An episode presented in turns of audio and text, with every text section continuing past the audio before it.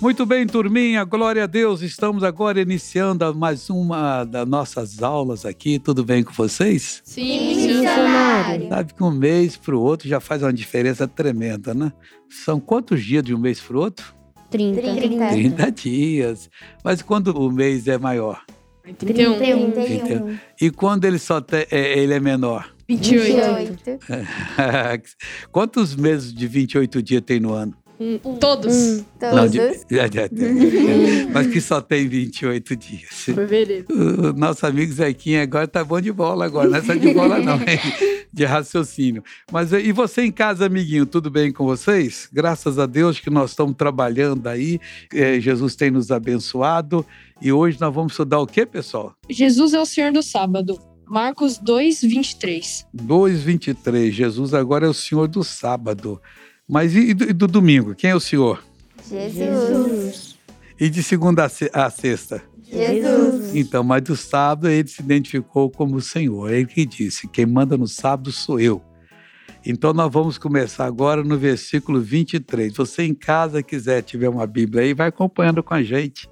Você vai ver os seus coleguinhas aqui lerem a Bíblia. Se eles lerem mal, tropeçarem, eu digo: não é bem assim, tem que melhorar. E quem é que vai ler o 23? Eu, Caio, missionário. Pode começar, Caio. E aconteceu que, passando ele num sábado pelas searas, os seus discípulos, caminhando, começaram a colher espigas. Então você vê que ele passou pelas searas. Seara é uma roça. Ou então passou por várias roças. Jesus estava passando ali pelo caminho e os discípulos dele estavam com fome, começaram a colher espiga e fazendo alguma coisa com, com ela, comendo, né? Colhe espiga para comer. E era, é, é, seara aqui não fala se era de trigo ou de outro, ou de outro cereal. Mas não importa. O que importa é a lição que vai vir aí. Você sabe que tudo na vida, que você que tiver alguma questão, a resposta está na Bíblia. Mas missionário até, até de qualquer coisa, porque Deus tem uma- um fator que é presciência. Ele sabe tudo que vai acontecer até o último dia que existir mundo com todas as pessoas. Ele olha agora para o mundo, nós somos quase 8 bilhões de pessoas no mundo. É muita gente. Isso significa 40, quase 40 vezes a, popu- 40 vezes a população do Brasil. E Deus sabe o nome de todo mundo. Deus sabe quantos fios de cabelo tem na cabeça de todo mundo. Ele é muito grande, é, não dá para imaginar. Ele sabe, cada um de nós tem cerca de 100, de 100 trilhões de células, que só vê no microscópio. E bom microscópio. Deus sabe todas elas onde estão, tal, tal, tal. Se por acaso em qualquer lugar tiver um acidente, 10 pessoas morreram, pega essa aqui é de quem? Essa é do Pedro, essa é do João, essa é da Maria, essa é da Ana, por aí afora vai. Deus sabe todas as coisas, e graças a Deus que Ele é nosso Pai. e sabe das nossas necessidades também e tem promessas a nosso respeito. Agora alguém vai ler o versículo 2.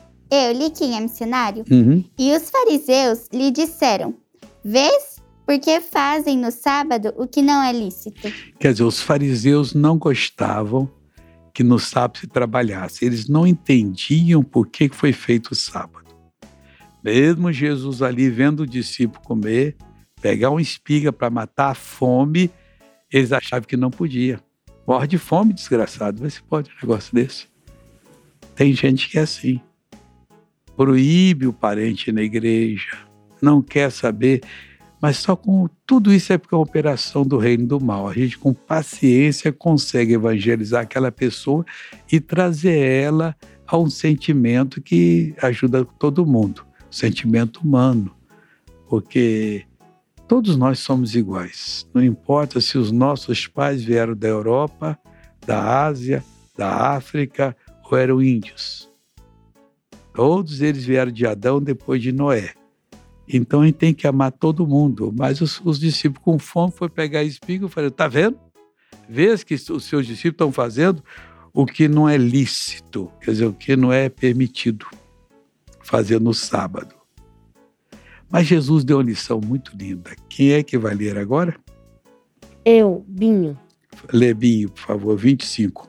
Mas ele disse-lhes: Nunca lestes o que fez Davi quando estava em necessidade e teve fome? Ele e os que com ele estavam? Então Jesus já foi logo para um fato que aconteceu é, mil anos antes e que Davi, que era o rei de Israel, não foi recriminado. E Jesus era maior de Davi. Porque Jesus era o Filho de Deus, Jesus tornou-se o nosso Salvador. Então ele diz: Vocês não vê o que aconteceu com Davi? Quando estava em necessidade e teve fome, ele e seus discípulos, eles faziam parar e ficar olhando para Jesus. Normalmente a pessoa que fala mal dos outros, que recrimina os outros, ela não tem bom entendimento bíblico. Porque se tivesse, ela pararia e pensaria: peraí, está fazendo isso? Onde é que está escrito? Ah, é, o Davi um dia com, isso, com a turma dele, o grupo dele, ele teve fome. E ah, é, foi mesmo, que nós vamos ver agora o que, que aconteceu. Primeira vez que eu fui numa igreja, que tinha outras igrejas, né? Que expulsava demônio à vontade. Eu vi um caso muito sério.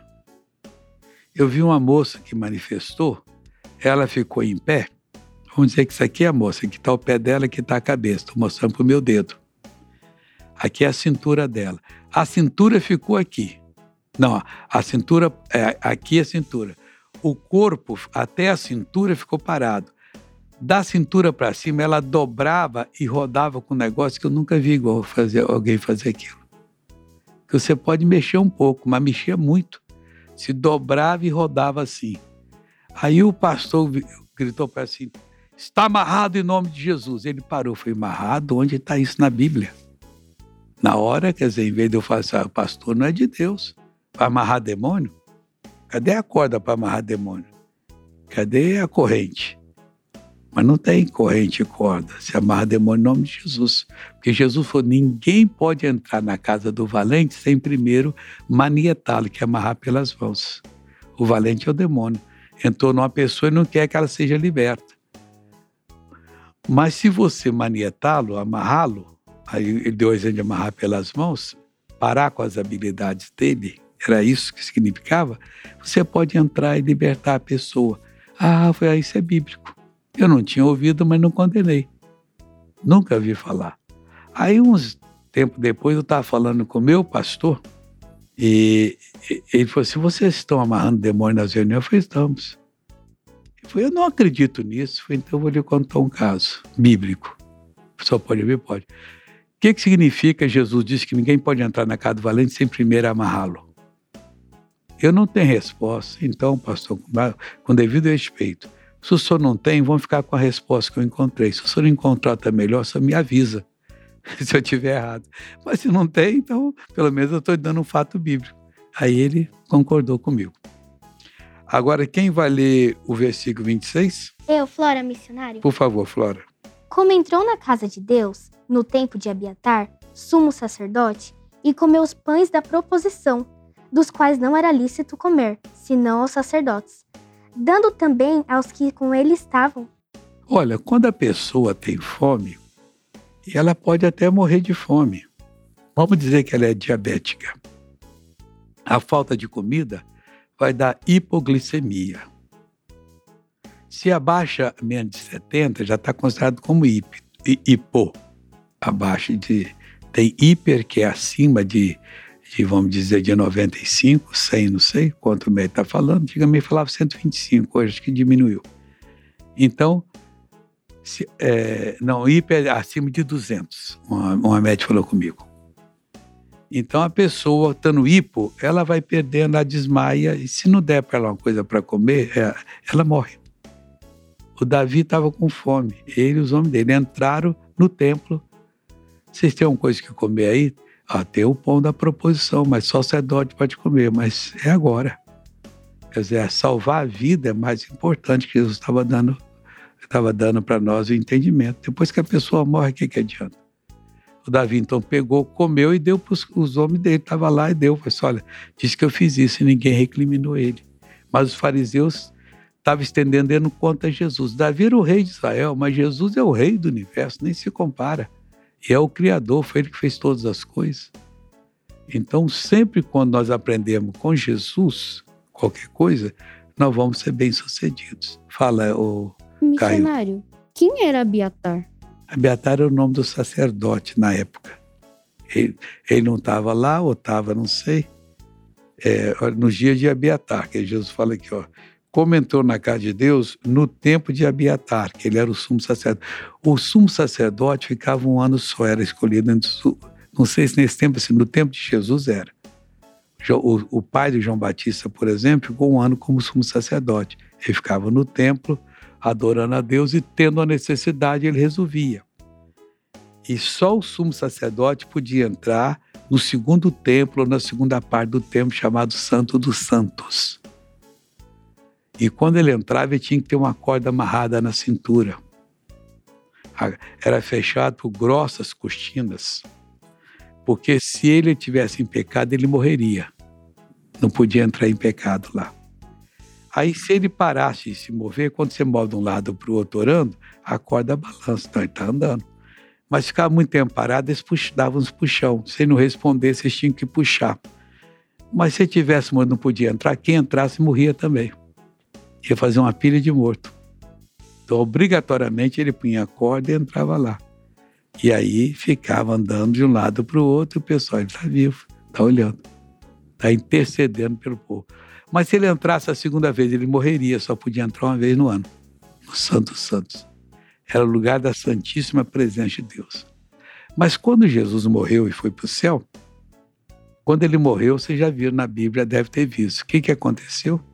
O véu do templo, a cortina, se rasgou de alto a baixo abriu o Santo Santo, dizendo agora, a partir de agora, qualquer um pode entrar. Não só naquele que era símbolo, mas no verdadeiro. Aí Jesus foi aos céus, com o sangue dele, ele salpicou o Santo dos Santos. Quando você ora sério, você está entrando na presença de Deus, lá no Santo dos Santos. Por isso, antes de orar, é bom pedir perdão a Deus de todo pecado, se preparar, fazer um louvor. Aí você ora e ali você não entra para brincar, você entra para resolver uma situação. Meu Deus, eu estou doente, meu pai, minha mãe, meu irmão, essa pessoa, eu vim aqui interceder por ela. Agora, você tem que pedir a Deus, me dá uma direção, se ela tem que fazer alguma coisa, se não tem, para você não ficar ali orando sem ter resposta. Porque orar sem ter resposta é melhor não orar, não vai acontecer nada. E a gente, então, fazendo isso, nós conseguimos ajudar as pessoas e transformá-las. Bom, voltando aqui agora, como entrou na casa de Deus no tempo de Abiatar, sumo sacerdote, e comeu os pães da proposição, dos quais não era lícito comer senão aos sacerdotes, dando também aos que com ele estavam. Agora, quem ler o 27? Eu, aqui, missionário. E disse-lhes: O sábado foi feito por causa do homem, e não o homem por causa do sábado. Então vamos voltar aqui agora. O Davi não era um egoísta, não, eu como, meu povo que se dá. Não. Quem é líder, se um dia vocês forem líder, for empresário, você é responsável pelos seus empregados. O que é o empregado? O empregado é uma pessoa que se aluga ao empresário numa sapataria, numa mecânica, num escritório, para trabalhar por ele oito horas por dia. Aquelas oito horas, ele dá a força dele, ele dá a inteligência dele, e no fim do mês ele tem um salário. Com esse salário, ele paga o aluguel, compra comida e vive. Então, o Davi é, era como se fosse um empresário, não tem cuidado dos meus. Ele pegou, comeu e deu para todo mundo comer. A responsabilidade era dele, não dos rapazes. Mas ele entendeu, ele era um homem de Deus, Davi era um sacerdote, sem ter o nome de sacerdote. Davi era um profeta sem ter o nome de um profeta. Ele profetizou, o salmo está cheio de profecia. E Davi era o rei, o, o soberano, que, na verdade, o, o rei, como presidente, ele era o pastor da nação. A nação é como se fosse uma igreja. Então ele pegou, comeu e deu para os dele ali, e Deus não falou que ele estava errado volto a falar, porque a vida humana é mais importante que tudo. Salvar uma vida, isso é muito importante. A gente não sabe o que, que aquela pessoa poderia ser aqui, que será na eternidade. Momentaneamente a porta está em pecado, você não salva, ela morre, vai para a perdição. E Deus não quer que ninguém se perca, Deus queria que todo mundo fosse salvo. A loucura do homem, a rebeldia, a falta de temor é que faz o homem errar. Deus não quer isso, não. Agora, quem é que vai ler? Eu, Aninha. Uhum. Assim, o filho do homem, até do sábado, é Senhor. Então, voltando ao versículo, e disse-lhes: O sábado foi feito por causa do homem, não foi feito, foi feito por causa do homem. Por quê? Para o homem descansar. Porque a pessoa gananciosa, se puder, ela trabalha dia e noite, mas morre, nós não temos estrutura para isso. Todo mundo tem necessidade de dormir. Vocês veem que o pai de vocês dorme, a mãe dorme. No sono você refaz as forças. E você prepara para um dia de trabalho amanhã. Mas aí é pouco. Seis dias você pode trabalhar. Hoje os governos fizeram, ou o povo reclamando, ficaram o povo assim mais malandro. Porque hoje os, o povo trabalha só cinco dias, de segunda a sexta. Uns trabalham meio-dia sábado, mas tem outros que pagam a hora na sexta para não voltar no sábado. Então eles estão descansando no sábado. Mas o sábado não foi feito o sábado foi feito por causa do homem, e não o homem para guardar o sábado. Eles erraram. Deus não fez o homem, eu quero que vocês guardem o sábado. Mas para quê? Vocês vão trabalhar ou então? Não, ele fez, fez o homem, o homem descansar no sétimo dia.